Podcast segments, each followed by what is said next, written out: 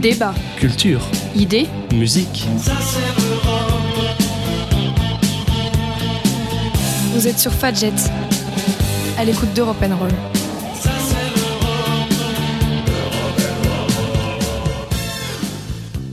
Bonjour à toutes et à tous, vous êtes bien sur Fadjet et vous écoutez Europe Roll et vous avez bien raison.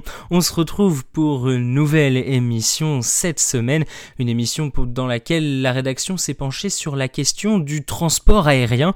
Vous le savez, cette année nous avons déjà traité le transport ferroviaire, nous avons aussi parlé des réseaux routier. Cette fois, nous nous attaquons donc au monde de l'air et pour cela, nous allons retrouver aujourd'hui Sophie qui va nous parler histoire, François Xavier qui va nous parler sécurité, Marion qui va nous parler écologie et enfin Marjolaine nous présentera le portrait de la semaine. Ce sera le portrait d'une aviatrice et le tout évidemment sera mis en musique. Ce sera avec Brice et nous allons commencer sans plus tarder avec une entrée dans le sujet et ce sera avec Sophie pour l'histoire du transport aérien. Bonjour Sophie. Bonjour à tous et à toutes chers auditeurs et aujourd'hui nous allons parler de l'histoire des transports aériens européens. Alors il faut savoir que au début du XXe siècle, on ne pouvait pas vraiment parler de transport à proprement dit puisque les avions, les dirigeables ou encore les ballons servaient d'abord dans des missions purement militaires ou géopolitiques. Puisque dans la plupart des cas, ils servaient à espionner les lignes ennemies ou guider les lancers de canons. Donc on était encore très loin de l'utilisation que l'on fait aujourd'hui des transports aériens. On commence à parler de transport aérien grâce à la première mission de transport aérien civil d'un engin motorisé le 18 février 1911 qui servira à transporter du courrier entre la ville de Allahabad et Neni, qui sont en fait deux villes indiennes. Cet avion biplane sommaire va transporter 15 kg de courrier, soit 6500 lettres, et il va parcourir 10 km en, 27 minutes, ce qui est donc la distance qui séparait les deux villes à cette époque. Il faut savoir qu'au moment de cette première mission civile, la première dont on peut parler dans l'histoire du transport aérien, il y avait une exposition internationale sur les sciences et les transports en Inde. C'est pourquoi on avait décidé euh, d'essayer cette expérience euh, de mission civile pour les transports aériens.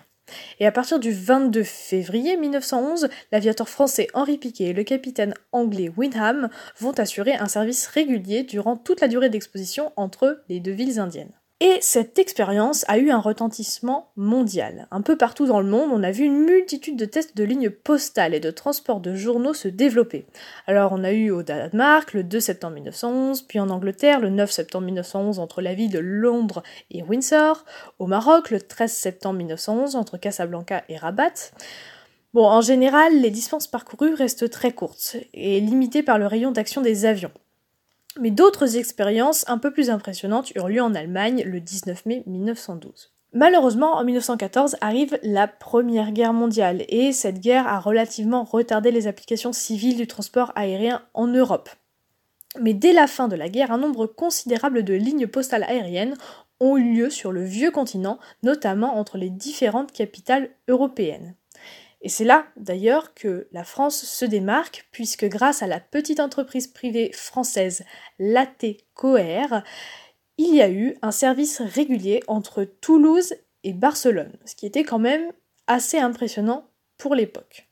La décennie de 1920-1929 marque un peu la mode des, transports aériens européens, puisque chaque pays européen se sent obligé d'avoir sa propre compagnie. On ne pouvait pas imaginer un avenir sans une compagnie nationale. Donc par exemple en France, la CMA devient Air Union, en 1923 et qui donnera naissance à Air France en 1933. En Belgique, en 1923, il y a la compagnie Sabena qui fait ses débuts, ses débuts sur l'axe Bruxelles-Paris.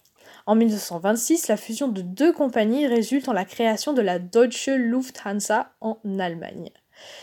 La plus ancienne compagnie ayant conservé son nom est probablement la KLM néerlandaise fondée en 1919 qui inaugure ses services sur la ligne Amsterdam Londres. Alors au milieu de tous ces avions très impressionnants qui impressionnent beaucoup les populations, il y a un petit épisode sur le dirigeable, un petit épisode historique sur le dirigeable. Alors en se tenant au, strict, au sens strict de ce transport aérien, la première compagnie aérienne serait la DELAG, la DELAG, Deutsche Luftschifffahrt Gesellschaft, société par action de dirigeables allemands, créée en 1916 novembre créée le 16 novembre 1909 pour utiliser les dirigeables Zeppelin. Alors, il y a eu plusieurs expériences avec ces dirigeables, notamment des croisières aériennes qui finalement furent assez décevantes, et les dirigeables Zeppelin ont en fait été assez peu fiables. Après la Première Guerre mondiale, trois pays tentèrent de construire des dirigeables rigides, l'Allemagne, le Royaume-Uni et les États-Unis. La compagnie maritime allemande Hapag opéra les Zeppelin sur des lignes transatlantiques vers le Brésil à partir de 1933, puis vers les États-Unis en 1936. Malheureusement, l'accident du Hindenburg le 4 mai 1937 à son arrivée à Lakehurst, New Jersey, sonne le glas de l'ère du dirigeable. Donc cet épisode fut quand même assez court. Alors la Seconde Guerre mondiale ne va évidemment pas forcément encourager les missions civiles que l'on pourrait donner à ces transports aériens qui sont encore tout jeunes. Mais en même temps, il va permettre un bon développement des technologies aériennes. Donc on va connaître le turboréacteur, puis ensuite on va passer aux avions supersoniques, enfin bref, on ne va pas rentrer dans les détails. En tout cas, ce qu'il faut retenir, c'est qu'aujourd'hui, donc ces chiffres datent de 2012, environ 80 000 vols commerciaux avaient lieu chaque jour, dont 28 000 en Europe, soit 29,2 millions de vols par an. Selon la Commission européenne, le secteur de l'aviation représentait en 2005 3% de toutes les émissions de gaz à effet de serre de l'Union européenne. Pour conclure, après toutes ces belles histoires que l'homme s'est évertué à se raconter sur le rêve de voler, de toucher les étoiles, de faire des distances absolument énormes en un temps très réduit, que faire de nos transports aériens? Et c'est sur ce grand questionnement que je vous laisse, chers auditeurs et chères auditrices, en vous souhaitant un très bon déconfinement. Et justement, on va se poser la question de l'avenir du transport aérien. Ce sera tout à l'heure avec Marion, mais avant cela, nous allons marquer une première pause musicale. Et c'est avec Brice. Salut Brice Bonjour, bienvenue dans ce tour européen musical autour de l'aviation. Attachez vos ceintures, direction Est toute, en commençant par l'Allemagne. Nous allons y retrouver une chanson parlant de la peur de l'avion, ce frisson qui nous parcourt au moment où l'appareil quitte le sol. Cette chanson, c'est Dalai Lama du groupe Rammstein. Dalai, Lama, pourquoi? Parce que le Bodhisattva est connu pour sa peur de l'avion. La chanson pourrait s'appeler en fait Le Roi des airs, car il s'agit d'une adaptation du Roi des aulnes, poème de Goethe où un enfant meurt dans les bras de son père, envoûté par un intrigant spectre. Ici, la fin n'est pas plus heureuse, puisque, effrayé par le roi des airs, l'enfant crie et a peur son père, il finit par l'étouffer en voulant le rassurer. Je vous laisse donc avec la voix menaçante du roi des airs. Résisterez-vous Ein Flugzeug liegt im Abendwind. An Bord ist auch ein Mann mit Kind. Sie sitzen sicher, sitzen warm und gehen so dem Schlaf ins Garn.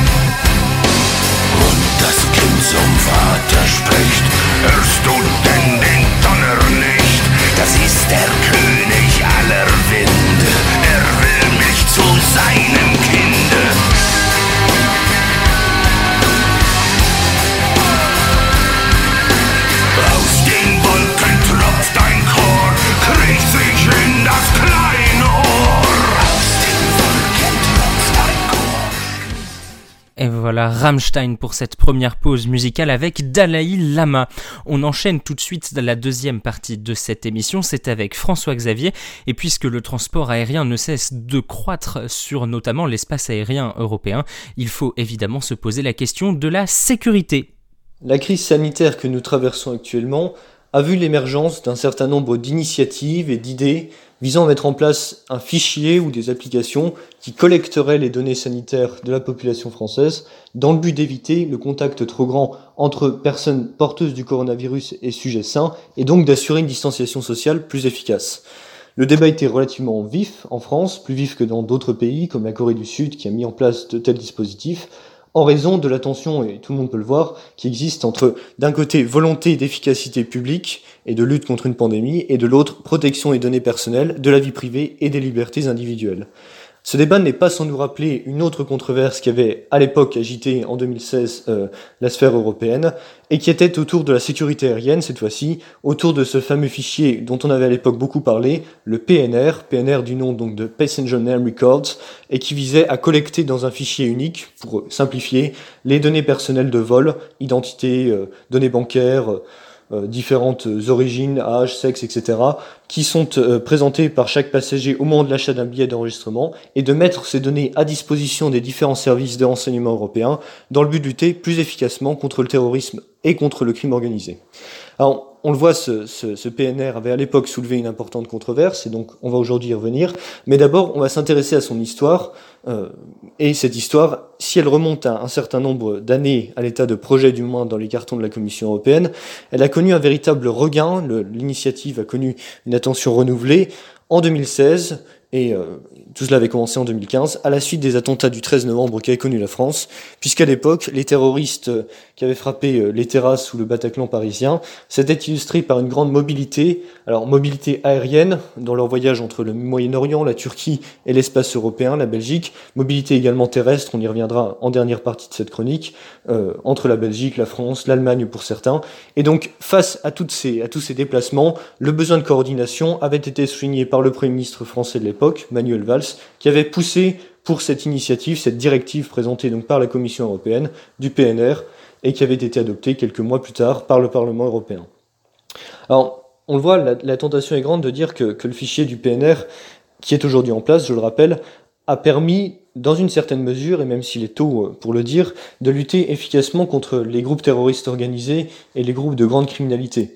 À l'image des États-Unis, qui ont mis en place un tel fichier en allant même beaucoup plus loin à la suite des attentats du 11 septembre 2001, euh, on peut supposer qu'une meilleure coordination des différents services nationaux n'a pu conduire qu'à une meilleure euh, prise en charge de ces faits terroristes et donc qu'à une meilleure appréhension des, des auteurs potentiels de ces actes.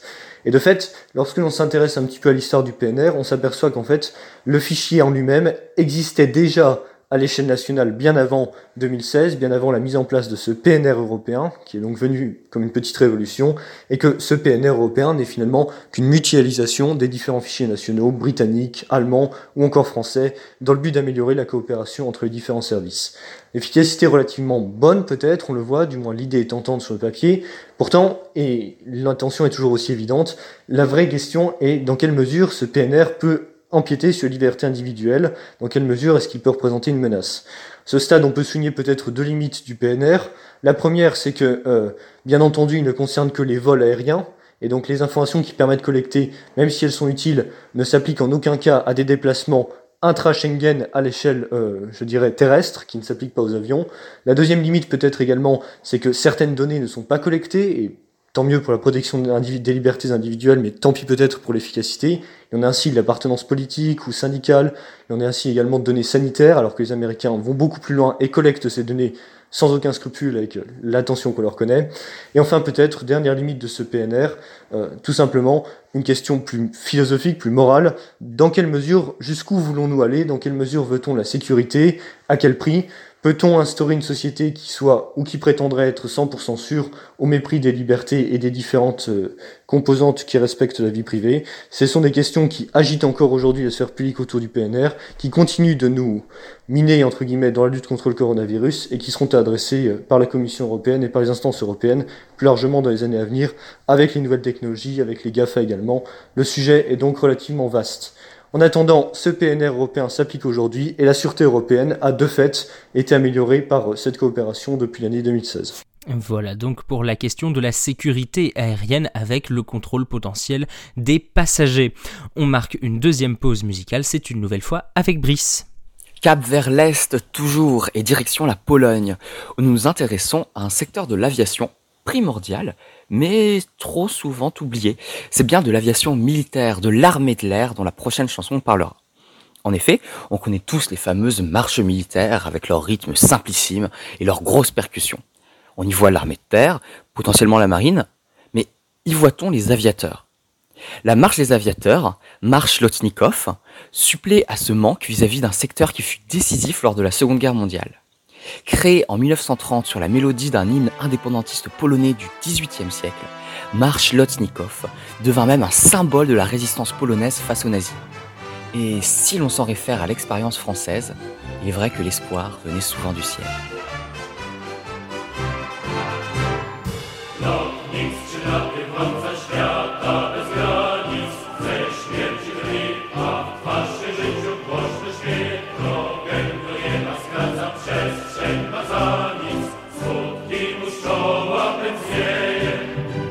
Równo silnik gra, jak śmiało śmigło tnie, już ginie pośród chmur najśmielszych marzeń niebotyczny ślad, niestraszny mrok i mgła, niestraszny wiatr co dnie.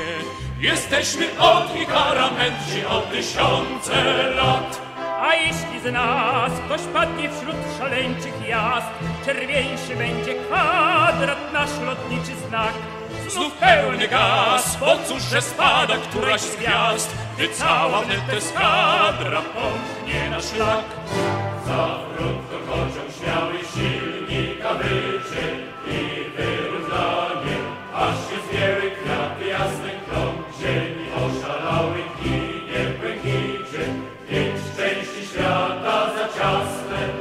Leć w górę znaku nasz, nie trzeba wcale słów. Skrzydlaty klucz do sławy drzwi odmyka, orła mamy hart, Polski czujna straż, husary dawnej kół.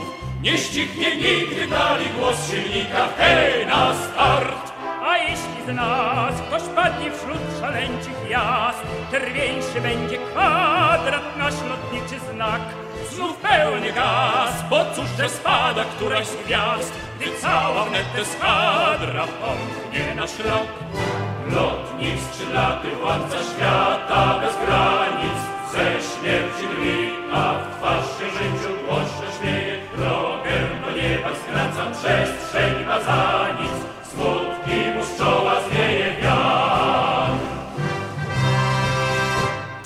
Et voilà la marche Losnikov sur Fadjet dans Europe Roll. On arrive dans la dernière partie de cette émission et après s'être posé la question de la sécurité aérienne, on va se poser la question de l'écologie puisqu'évidemment c'est quelque chose qui fait beaucoup réagir en ce moment avec les questions de CO2 évidemment produites par les avions. C'est avec Marion. Bonjour Marion. Bonjour Alexis, bonjour à tous. Alors un autre aspect lié au domaine de l'aviation, c'est évidemment l'écologie. Souvent, lorsque l'on entend parler avion et écologie, alors l'avion est désigné comme le mal absolu. On va voir si c'est vrai. Greta Thunberg, comme vous la connaissez sûrement, est une jeune activiste suédoise qui a permis une mobilisation sans précédent en faveur de l'action contre le changement climatique. Elle essaye notamment de faire figure d'exemple et ne prend jamais l'avion. Ainsi, lorsqu'elle se rend aux États-Unis, elle s'y rend en voilier et traverse l'océan Atlantique pendant deux semaines. Elle prend souvent le train et critique les dirigeants qui se rendent aux sommets internationaux où ils vont parler écologie en jet privé. Elle est suédoise et son influence a fait apparaître un nouveau phénomène, notamment en Suède, la honte de voler. De plus en plus de personnes, surtout des Européens, décident d'éviter à tout prix de prendre l'avion en dénonçant son impact écologique désastreux.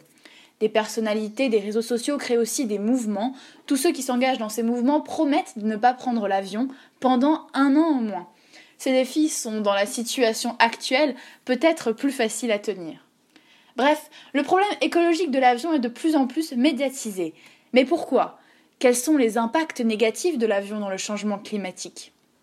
L'Agence de l'environnement et de la maîtrise de l'énergie, ou l'ADEME, a fait des recherches en ce sens, en comparant notamment l'impact écologique d'un voyage en voiture seule, en TGV et en avion. Et il en ressort que l'avion rejette 45 fois plus de gaz à effet de serre que le TGV et deux fois plus qu'un véhicule diesel lorsque l'on est seul dans la voiture. De quoi faire peur. Mais comment faire diminuer le trafic aérien pour moins d'émissions de CO2 Alors première solution, taxer le kérosène. Le kérosène est le carburant des avions, c'est un mélange d'hydrocarbures. Et comme tous les autres hydrocarbures, utilisés comme carburant, le kérosène rejette des gaz à effet de serre. Et aujourd'hui, ce kérosène n'est pas taxé, à la différence des autres carburants, comme celui que l'on utilise dans nos voitures. En effet, la Convention internationale de Chicago de 1944 exempte le secteur aérien de toute taxe sur le carburant. Petit à petit, des compagnies low cost ont vu le jour et proposent donc des prix qui battent toute concurrence grâce à cette exemption de taxes. Cela paraît aberrant puisque pour les trajets quotidiens en voiture, le carburant est taxé. C'est la fameuse taxe carbone. Taxer le kérosène permettrait l'augmentation du prix du billet et donc logiquement une baisse de la demande et une baisse de l'offre. Bref, moins d'avions et moins de CO2 dans l'atmosphère. La Commission européenne travaillait d'ailleurs il y a quelques mois sur l'instauration d'une possible taxe sur le kérosène. L'État français pourrait aussi décider souverainement de taxer le kérosène. Pourquoi ne le fait-il pas? C'est là que, comme souvent, l'économie rentre en conflit avec l'écologie, puisque les compagnies aériennes françaises partiraient évidemment de cette nouvelle concurrence face aux compagnies non taxées. Deuxième solution pour diminuer le trafic, carrément supprimer tous les vols intérieurs, et ainsi ne prendre l'avion que lorsque l'on se rend loin. Mais de la même manière, les compagnies aériennes françaises, par exemple, perdraient une énorme part de leur marché. Bref, présenté comme cela, tout cela semble insoluble. Mais il faut bien contrebalancer ce sombre constat. Je prends l'avion, enfin. Jusqu'à récemment, je prenais l'avion. Et n'est-ce pas magique d'aller à Budapest pour 20 euros? Qui aurait cru cela possible il y a 50 ans? Que l'on puisse se déplacer si vite sans débourser des millions D'un côté, l'avion est donc un immense symbole du progrès.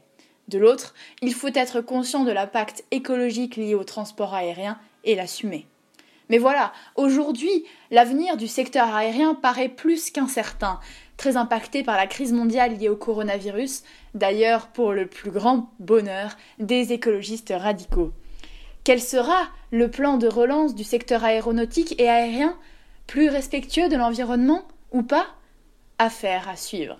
Exactement, une affaire à suivre donc, la question du transport aérien face à l'écologie, un sujet évidemment de plus en plus important. Et on va terminer cette émission avec le portrait de la semaine, il est présenté par Marjolaine avec une personnalité, une aviatrice turque. Et oui, c'est ça, et ceux d'entre vous qui ont déjà visité Istanbul connaissent certainement ce nom car il s'agit de celui du deuxième aéroport international de la ville. Mais savez-vous qui était Sabia Götzen Pionnière de l'aviation féminine, Sabia est née en 1913 dans la ville de Bursa, au nord-est de la Turquie.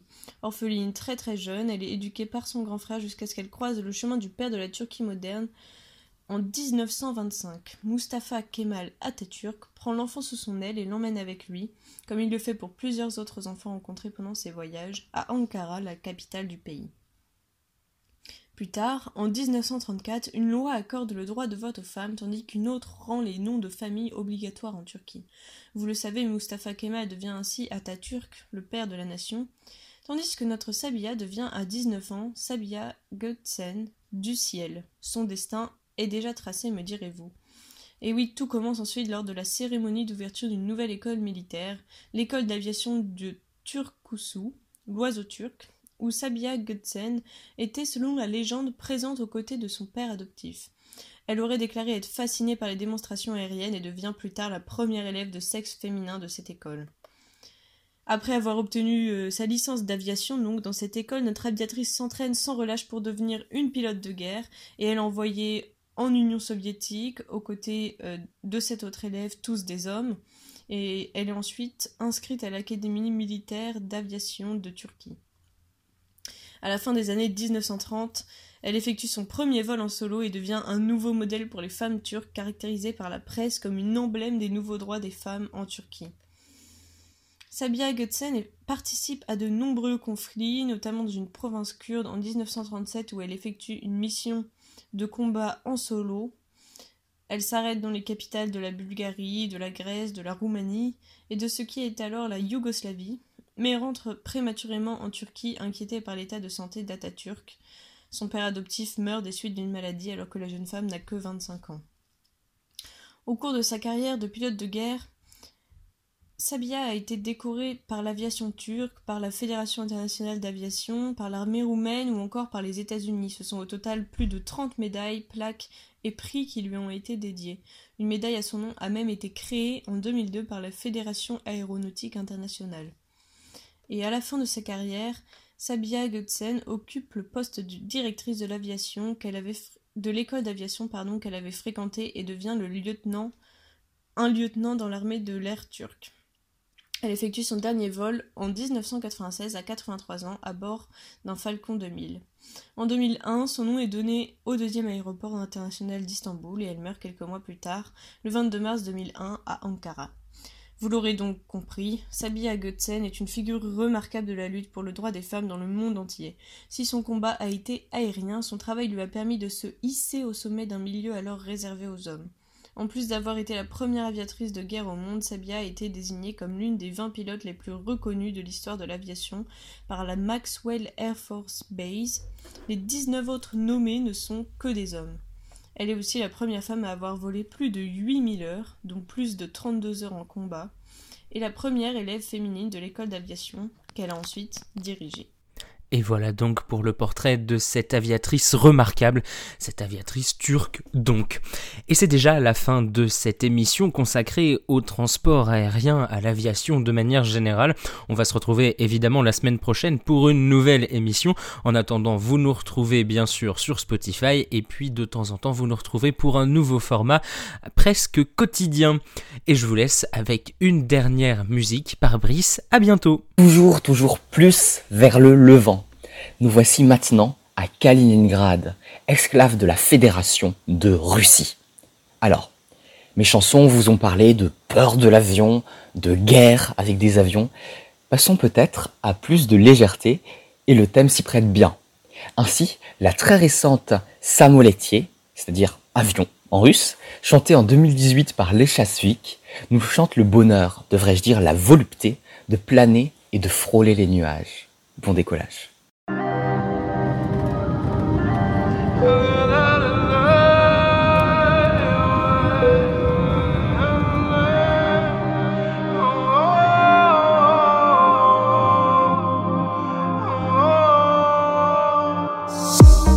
Пристегни ремни, нам пора взлетать. Знаешь, это так легко, что-то снова отпускать Думать, что другой город порешал. Все мои проблемы, знаешь, что это не так. Я так хотел к тебе назад, но так боялся высоты. Как же я долго-долго ждал, как же я много-много пил. Кто кого чаще предавал, когда находимся вдали. Как же я долго-долго ждал, как же я много-много пил. В небесах самолеты, само-самолеты Вечно улетаем,